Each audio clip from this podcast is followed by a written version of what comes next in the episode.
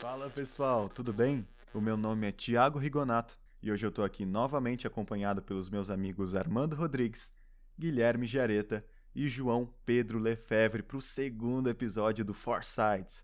Ah, e antes de começar, não se esqueçam de nos seguir lá no Instagram, o nosso arroba é o underline Foresights underline. E hoje a gente vai falar um pouquinho sobre um filme que não pode ser definido de nenhuma outra forma que não seja como uma obra-prima. Lançado no fim de 2019 nos Estados Unidos, esse filme de guerra dirigido por Sam Mendes, de Skyfall e Beleza Americana, rapidamente alcançou grande sucesso artístico e comercial, vencendo diversas premiações nesse meio audiovisual. O tema de hoje é o fantástico 1917.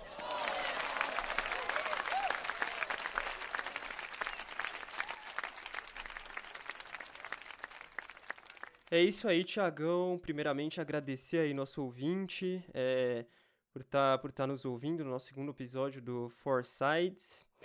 E bom, para começar falando sobre essa obra-prima fenomenal que é 1917, um dos maiores filmes de guerra de todos os tempos, eu ouso dizer, eu gostaria é, começar destacando o roteiro, que é um roteiro muito simples, escrito pelo Sam Mendes, que também é o diretor do filme, é, é um roteiro muito direto ao ponto. A gente basicamente acompanha dois soldados britânicos durante a Primeira Guerra Mundial, como o próprio título já sugere, no ano de 1917. Eles estão ali no norte da França, né? É, dentro de uma companhia, de um regimento, né? Aí quem, quem faz parte de, do exército, de organizações militares, sabe melhor esse tipo de nomenclatura do que eu. Mas eles basicamente são convocados pelo general deles, o general Erinmore, para entregar uma carta a um outro oficial britânico, um coronel, que está a alguns quilômetros dali. E nessa carta tem, enfim, é, ordens explícitas para que ele não ataque de forma alguma é, os alemães que estão em retirada, porque sabe-se que aquilo é uma armadilha. E a partir daí, os dois personagens principais, né, o William Schofield e o Tom Blake, é, partem numa jornada que dura só um dia, menos de um dia até. E a gente acompanha eles, os aspectos técnicos, como a gente vai discutir mais pra frente, colaboram muito para criar uma experiência imersiva, para passar a ideia de que eles estão numa missão muito difícil, cheia de tensão, é, para passar também a ideia de continuidade, né? Afinal, é, tudo se passa num período de tempo muito curto. E muitas pessoas criticam o roteiro por ele ser simples demais, por não ter a complexidade necessária para ser admirado como um grande roteiro. Mas o fato é que, pelo menos na minha opinião, ele funciona muito bem, é, nasce justamente na simplicidade que ele ganha. E por ser muito direto ao ponto, ele cria um filme de guerra sensacional é uma experiência muito maior do que simplesmente assistir a um filme, porque afinal de contas parece que a gente está ali dentro, né, sofrendo junto com os soldados, sentindo o cheiro de sangue, é, o lamaçal, é, enfim, os cadáveres, é, o, o, barulho de armas, né, de explosões. É realmente maravilhoso. Com certeza, João. Inclusive, é, que você falou sobre essas críticas à simplicidade do roteiro, né? O roteiro do Sam Mendes e da Christy Wilson, é, nota-se que essa experiência imersiva também, o roteiro contribui para isso de certa maneira, quando ele trata os personagens com simplicidade também. O filme se passa dentro de um espaço de um dia ou menos de um dia. Você não tem nesse período de tempo como desenvolver muito bem e explicar ou contar coisas sobre a vida de um personagem para que possa se dizer que ele está bem desenvolvido dentro daquele contexto. O filme realmente retrata um cenário de guerra, até é interessante notar os personagens secundários que são interpretados por grandes atores e até eles, ou até mesmo os protagonistas, um pouco menos, não têm muito desenvolvimento. É... Você conhece algumas características, principalmente dos dois protagonistas, porém, mesmo assim, a gente sente que está dentro de uma guerra, que você vai ver aquelas pessoas e talvez amanhã elas já não estejam aqui. E que tudo é rápido, tudo é dinâmico, então você não tem esse tempo para parar e conversar sobre a vida, para perguntar sobre a família. Então, eu acho que esse ponto do roteiro, criticado por alguns, talvez na verdade seja um ponto positivo da narrativa que auxilia nessa imersão. É, lembrando, né, já foi citado por você, o que importa em 1917 não é não são os personagens, e sim a jornada. Por isso a gente vê que não tem esse cuidado especial em nem mesmo desenvolver o protagonista. Bom, é, eu acho muito interessante isso que você falou, Armando, e puxando um gancho aí sobre o roteiro e a atuação secundária, eu acho que é importante a gente falar sobre as atuações, né? Eu acho que é um ponto alto do filme. O George McKay e o Jim Charles Chapman, que são os dois protagonistas, deram um show de atuação. É, apesar dos dois já terem feito, feito vários trabalhos antes desse filme, eles não eram tão reconhecidos assim no cenário do cinema. E eu acho que esse filme foi uma reviravolta para a carreira dos dois. E principalmente para o George McKay, né? Que muita gente acha até que ele deveria ter concorrido ao Oscar de melhor ator naquele ano. Eu acho que era merecido sim. São atores novos, né? Um de 29 anos, outro de 23. E muito experientes já. Uh, a gente tem também grandes atores renomados no filme, como com pequenas aparições, como você mesmo comentou, o Benedict Cumberbatch e o Richard Madden. Eles aí eles têm suas aparições de dois minutinhos, mas que são marcantes. E eu acho que a gente pode dar o um mérito para os protagonistas, porque apesar de atores renomados no filme, eles não perdem o protagonismo. É, a, atuação, a atuação dos dois está impecável no filme. É, eu gostaria só de fazer levantar um ponto aqui é, sobre essas atuações, né? O George McKay ele já tinha um certo reconhecimento ali pelo Capitão Fantástico, né? E o Dean Charles Chapman, para quem é fã de Game of Thrones, sabe que ele foi ele que interpretou o Rei Tommen, né? Irmão mais novo do Joffrey. E, enfim, ele não tem grande destaque. E ele me impressionou muito nesse filme. Porque, apesar dele não estar tá tão fantástico quanto o George McKay, ele cresceu muito como ator, ele consegue trazer toda a tensão da guerra, né? E ao mesmo tempo ele conta piadas, ele canta no filme. É, são, são sensações que fazem dele um personagem muito vivo, né? E dos atores secundários, eu gostaria de destacar também a atuação do Benedict Cumberbatch, que aparece, sei lá, por dois minutos no máximo, mas ele fala uma frase com uma profundidade muito grande e é uma frase muito boa. E, no fundo, uma grande crítica a, ao evento né, da guerra, que é que a guerra só vai terminar quando só sobrar um homem em pé. E o Benedict Cumberbatch fala essa frase de forma espetacular. Sensacional, é um ótimo ator, é um dos meus preferidos. E eu gostaria de destacar a atuação do George McKay, que o Gui mesmo disse que ele não era muito reconhecido pelo grande público. Eu, pessoalmente mesmo, não o conhecia e fiquei admirado com a atuação dele nesse filme, muito expressivo, principalmente corporalmente, que é o que o filme pede. Daqui a pouco a gente vai comentar sobre o plano sequência que traz a urgência e a tensão do filme. E muitas pessoas não gostam do filme pela falta de reflexão moral, social sobre a Primeira Guerra, sobre as guerras, sobre o, o comportamento humano, o conhecimento dos personagens, talvez até o passado deles, não tem isso no filme. E, para mim, não é uma falha, eu acho que é a proposta que o Sam Mendes quis trazer uma imersão, um show de estética da Primeira Guerra Mundial.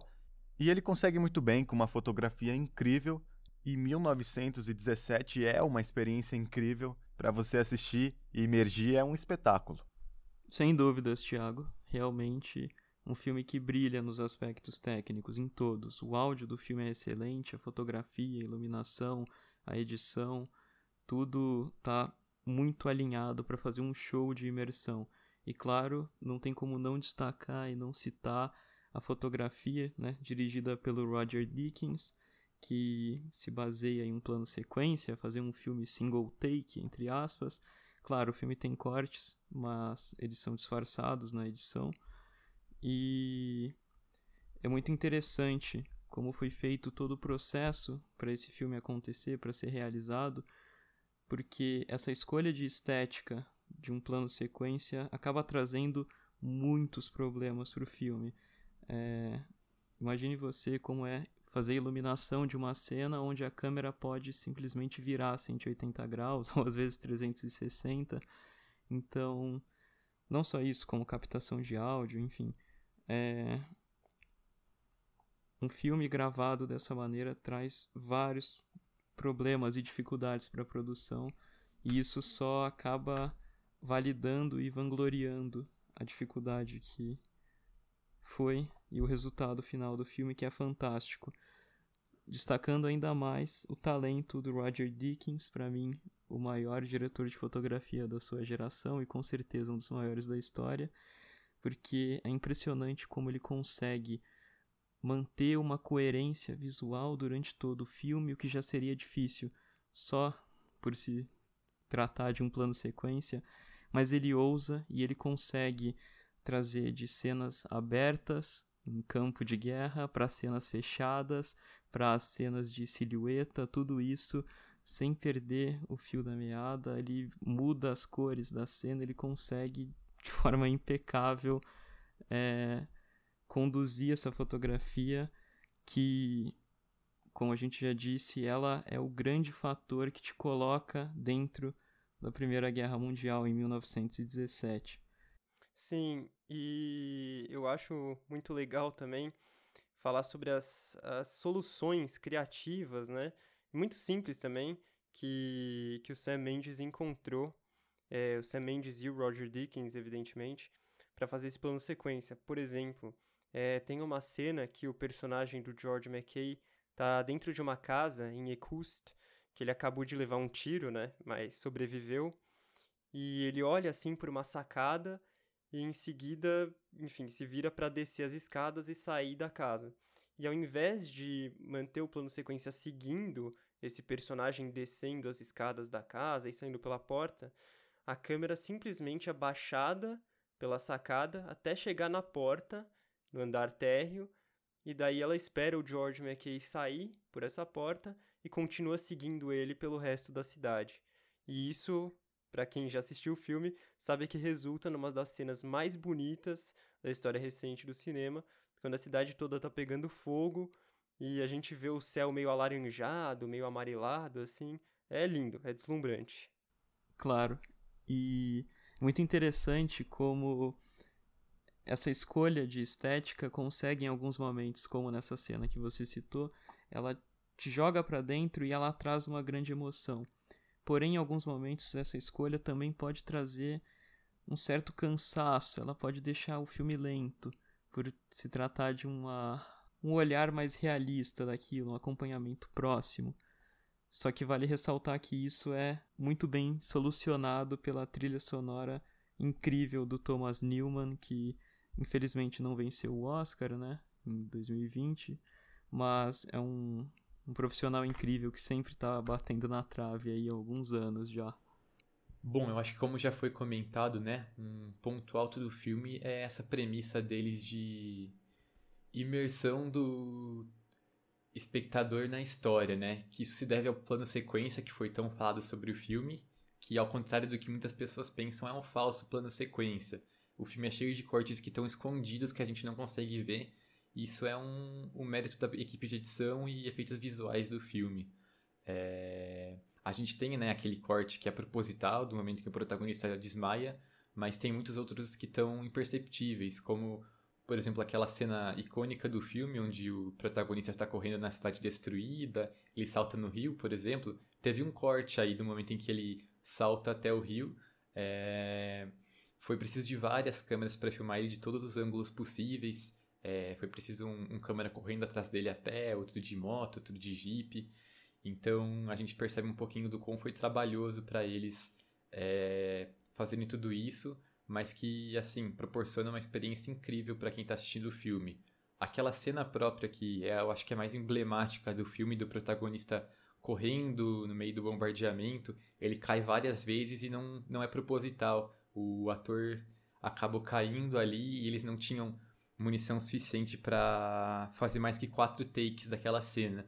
Então eles tiveram que aproveitar é, tudo que eles tinham de gravação e eu acho que isso foi uma coisa boa, que até deixa mais realista, né? O ator caindo e o, o fato das, das explosões serem efeitos práticos, serem reais, eu acho que só deixa o filme ainda melhor. Bom, eu queria erguer um ponto aqui que o Armando comentou sobre a trilha incrível do Thomas Newman e vale a pena falar dessa trilha porque ela ajuda a quebrar a monotonia do filme. Porque esse plano sequência é uma escolha brilhante, mas ainda assim é muito arriscada, é muito fácil ficar um filme monótono. Mas o Sam Mendes usa muito bem a trilha incrível do Thomas Newman para quebrar essa monotonia e ajudar na imersão do filme. Mas vale a pena falar também do incrível trabalho de edição de som que é a captação de áudio e a dificuldade em captar um áudio e uma fotografia excelente num plano sequência do tipo. E também a mixagem de som que cria um som ambiente perfeito e muito bem recompensada com um Oscar de melhor mixagem de som do ano de 2019. Destacando, refletindo e trazendo à tona a importância do áudio numa obra. Falando um pouquinho sobre a produção do filme, foram 65 dias de filmagem, o que é relativamente rápido para um tamanho de filme desse, e foram mais ou menos 95 milhões de orçamento e 384,9 milhões de dólares de bilheteria, com um plano sequência brilhante, como eu já disse, destacando a urgência e a atenção do filme ali, junto com os personagens. O Roger Dickens e o Sam Mendes já haviam trabalhado juntos na produção de 007 Skyfall, que é um dos mais bonitos, se não o mais bonito. Vale a pena destacar também o trabalho da maquiagem, composição de cenários que criam um efeito maravilhoso, um show de efeitos práticos, explosões reais. Figurino também não fica de fora, tá impecável. Mas, além de tudo isso, eles precisavam estar tá muito preparados, eles não podiam errar. Não era um filme como qualquer outro, porque houveram cenas que eles tiveram que gravar desde o começo, cenas que eles já estavam gravando cinco minutos direto e eles tinham que voltar desde o começo, porque não haviam muitos espaços para cortes, né? Uma curiosidade é a cena bem do começo do filme, que eles estão andando sobre a trincheira. Eles tiveram que gravar essa cena mais ou menos 40 vezes do começo. E um destaque para a coreografia, que é sempre perfeita. Então eles deviam estar tá muito bem ensaiados. Muito antes das locações, dos sets serem construídos, do cenário, eles já deviam estar tá muito bem ensaiados, com tudo na cabeça deles, preparadinhos e segundo Roger Dickens, era relativamente fácil quando eles chegassem na cara do gol, depois de tanto ensaio. Eles dependiam muito de fatores externos e um deles era o clima. E no primeiro dia que eles chegaram para filmar, tava um céuzão azul, bem bonito, ensolarado. Não tava do jeitinho que o Roger queria filmar, então eles não puderam filmar. Eles tiveram mais ou menos uns quatro dias de atraso durante a produção do filme por causa do tempo, do clima. Porque assim, o clima em tempo real teria de combinar em dias diferentes de filmagem num plano sequência desse. Se você for conferir no filme, ele começa mais ou menos ali no fim da tarde, entram noite adentro, na madrugada, invadem o outro dia, e tudo isso num plano sequência. Então, para tudo isso combinar, esse clima em tempo real, o clima teria de combinar em diferentes dias de filmagem. Então, o clima acabou atrapalhando muito. E essa é uma das dificuldades de fazer um plano sequência do tipo mas mesmo assim eles conseguiram compor o cenário, a fotografia de uma maneira perfeita, uma diversificação, como já comentado, em o Rio Bravo, trincheiras, campo de batalha, lama, cavernas, quedas de avião e o ápice, a cidade em ruínas pegando fogo, que o João comentou, que é uma cena linda, é maravilhoso, uma variedade de iluminações, cenários e tudo isso feito de uma forma unificada pelo Roger Dickens, de uma maneira perfeita com a direção do Sam Mendes. Então é um show de estética. Aproveitando até que você falou agora da cena da cidade destruída, Thiago, e retomando um pouco do que eu falei antes sobre os efeitos práticos, uma curiosidade sobre o filme é que teve, eles tiveram que usar até sinalizadores para iluminar a cidade e reproduzir a iluminação das bombas sobre a cidade naquele momento do filme. Então tá aí mais um, um grande exemplo do excelente trabalho de produção e efeitos visuais do filme. Muito legal, muito legal mesmo. Trabalho de efeitos práticos. Acho que é até interessante falar sobre isso que você falou, Thiago, que o filme foi feito relativamente rápido. É, o diretor, o Sam Mendes, em entrevista, ele fala que o filme demorou mais do que deveria ter, ter demorado para ser lançado. Isso se deve a, ao imenso trabalho de produção do filme e a equipe que foi fazendo o cenário, porque, como a gente vê no filme, é, são cenários muito extensos, né? As, as trincheiras são muito extensas e foi necessário muito tempo para para ser, serem feitas mesmo, sabe? Elas são adaptadas para que os câmeras pudessem passar tranquilamente, sem que isso afetasse a filmagem, porque são cenários todos deteriorados, é, devastados pela guerra, lamacentos, então eles tiveram que achar uma forma que isso não atrapalhasse é, a filmagem mesmo, né? E uma curiosidade é que a filmagem muitas vezes é em 360, as câmeras dão várias voltas, porque eles não queriam que a câmera voltasse para trás ou filmasse atrás, porque assim como os personagens só seguem em uma direção e os cenários só são vistos uma vez no filme, a partir do momento que eles saem do cenário, é, ele não é mostrado novamente no filme, eles queriam que a gente sentisse isso também, né? Que a gente estivesse imerso na história e acompanhando os atores. Uh, e como eu falei sobre a demora do, da entrega do filme, é, foram necessários vários ensaios para serem feitos os cenários, para eles terem uma noção dos tamanhos das trincheiras, eles tiveram que andar todo o percurso que eles queriam para assim ter uma noção do tempo e da distância que ia ter o cenário. Então, além deles ensaiarem em estúdio, depois chegarem lá no cenário pronto, ensaiar mais uma vez, é, isso acabou levando um tempo até que fosse gravado o take final do filme. Sim.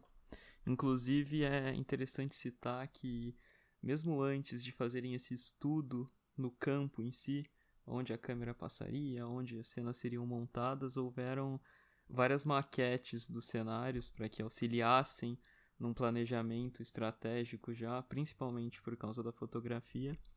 E também é, é bacana falar sobre as câmeras usadas no filme, que a câmera usada pelos cameramans que acabam correndo com a câmera na mão, segurando ela, foram câmeras feitas especialmente para o filme. Roger Dickens encomendou da Alemanha essas câmeras e para se adequar realmente às necessidades que ele teria no filme.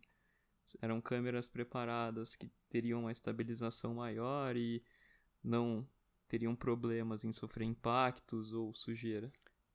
É, e eu li uma, um fato muito engraçado sobre a produção do filme, que, enfim, obviamente, para fazer todas aquelas cenas cheias de cadáveres de soldados, de cavalos, de cachorros, eles tiveram que espalhar esses cadáveres pelo terreno em que as gravações ocorreram. E para não assustar a população local, população escocesa no caso, o filme foi gravado é, majoritariamente na Escócia, é, a produção espalhou cartazes e anúncios pelas cidades, explicando à população que não havia necessidade de preocupação, porque era tudo parte das gravações. Sim. Inclusive, é algo a se pensar até sobre o filme. É um filme de guerra e talvez ele retrata a violência de uma maneira um pouco diferente do que é o habitual. É, em 1917, algo curioso, né? A gente acaba não vendo muito, até tem, mas não é muito comum cenas de troca de tiros ou bombardeios. A gente acaba vendo mais uma violência pós o ato já, sabe? É, a gente vê muitos cadáveres, como você comentou, tem aquela cena que ele foge da cidade até e cai no rio, e daí ele tá boiando do lado de um cadáver, é uma cena que incomoda, né? É, acho que tem esse lado mais frio das coisas, podemos dizer. Sim, é, com certeza, Armando. E acho que inclusive esse é um dos grandes legados do filme, né? Falar sobre os horrores da guerra de uma forma muito fria mesmo, né? É, porque, como a gente já discutiu anteriormente, a gente sente que a gente está fazendo parte daquela jornada. E a gente percebe que aqueles dois soldados, eles meio que já estão acostumados a ver tudo aquilo, né? Apesar de que, obviamente, incomoda eles, mas, por exemplo, existe, existe um momento em que ocorre uma explosão, é, também não quero dar muitos spoilers, mas o fato é que eles não reagem com surpresa, né? Eles ficam mais bravos do que qualquer outra coisa, irritados com os alemães que prepararam uma armadilha, porque no fundo eles estão acostumados àquilo, é a vida deles naquele momento. É... E acho que 1917 com certeza vai ser lembrado durante muito tempo como um dos grandes filmes de guerra da história recente. É, as comparações com Dunkirk, do Christopher Nolan, são inevitáveis, é, porque são filmes que foram lançados é, na mesma década, né? No final da década de 10. E... Mas eu acho, particularmente, 1917 é um filme bem superior. É... Gosto mais das atuações de 1917. Acho que, apesar desse é... desenvolvimento de personagens um pouco mais enxuto, acho que os diálogos são mais afiados, né? A gente sente mais simpatia pelos soldados. E acho que a violência, apesar de ser menos explícita, ela impacta mais. Ela é mais fria. Eu acho que a gente pode dizer até que não é nem tanto pelo roteiro, mas a sensação de devastação e terror da guerra se dá muito mais pelos cenários e efeitos visuais do filme. Sim. Sim. Sim, e retomando um pouquinho aquilo que eu falei no começo sobre o roteiro ser muito simples e tudo mais, é, eu acho que isso é um grande recado à, à indústria de entretenimento audiovisual atualmente. É, existem várias produtoras aí, sem citar nomes, que, enfim, acho que muitas vezes exageram um pouco na dose, querem contar histórias um pouco complexas demais e contar spin-offs depois, cheios de personagens. Origens, né? É, histórias de origem. Roteiros expositivos. Roteiros super expositivos. É, em 1917, simplesmente conta a história de duas pessoas tendo que entregar uma carta. É, e a história é boa. Isso que impressiona. Acho que isso vai contra todos os estereótipos que a gente tem do que é uma boa história. E, e com certeza esse filme vai ser lembrado durante muito tempo. É, é impressionante. Com certeza, eu acho que dessa vez a gente tem que tirar o nosso chapéu pro Sam Mendes, né? Pois é, é 1 hora e 59 de pura adrenalina, de pura beleza, então eu também tiro o meu chapéuzinho pro Sam Mendes e pro Roger Dickens. Sensacional esse filme, não há o que ser feito. É, eu, eu queimei um pouco a língua com esse filme, é, porque como vocês falaram, ele é acima de tudo uma experiência imersiva, né? Muito mais do que um filme. E, no geral, eu tenho um pouquinho de problema com, com esses filmes que querem criar uma experiência de guerra, mostrar os terrores desse tipo de, de conflito, porque eles tendem a se arrastar um pouquinho demais, né? São um pouco repetitivos. E assim que eu ouvi falar de 1917, no comecinho de 2020, eu fiquei com o pé um pouco atrás, demorei para assistir, achei que poderia ser um Dunkirk 2.0. E pelo amor de Deus, gente, é, Dunkirk é um bom filme. É, só, tô, só não é assim é, um dos meus preferidos do Nolan. Mas, é, enfim, eu, eu percebi que eu estava totalmente errado, porque naquele, naquela primeira cena que os dois estão andando por toda a trincheira até chegar no tenente, que vai mostrar por onde eles têm que sair, eu já estava completamente imerso, completamente é, encantado com a história. E quando chega no final, naquele, naquela última cena do William Schofield, é, que é o personagem do, do George McKay, correndo para entregar a carta com aquela música bem alta, eu percebi que eu estava assistindo um dos grandes filmes da década. Sem dúvidas. E eu, inclusive, gostaria de aproveitar essa deixa de um dos grandes filmes da década para falar um pouco do legado na academia que esse filme deixa, né? Na academia, o Oscar. Porque, como a gente sabe, ele recebeu três Oscars: melhor mixagem de som, melhor direção de fotografia e melhores efeitos visuais. Porém, ele teve ao todo 10 indicações, inclusive melhor diretor e melhor filme. E é engraçado a gente ver que 1917 não leva essas duas categorias em especial, porque se tratando da temporada de premiações e da dinâmica conhecida já dentro da temporada, era o favoritaço. O filme é, é um Oscar bait, né? E, além disso, ele consegue cumprir essa função de Oscar bait e leva tudo. 1917 venceu do primeiro ao último filme ao último prêmio, perdão, de melhor filme, inclusive vencendo o PGA, o prêmio do Sindicato dos Produtores, que nos últimos 30 anos acertou 21 vezes o vencedor do Oscar de melhor filme. E o Sam Mendes também vence o DGA, o prêmio do Sindicato dos Diretores, que também tem um índice de acerto altíssimo no Oscar. E, no caso, a gente acabou vendo que na noite do Oscar, ambos, tanto Sam Mendes quanto o filme dele, perderam nessas categorias. Porém, acho que isso, sem dúvidas, não diminui a grandeza da direção e a grandeza de 1917. Até porque, na minha humilde opinião, 1917 é um filme superior ao filme que ganhou o Oscar de melhor filme, que foi Parasita, né? Filme sul-coreano. Que, aliás, é um filme muito bom, mas que, na minha visão, tem alguns problemas de roteiro, principalmente na segunda metade é coisa que 1917 não tem. Ele é um filme basicamente irretocável.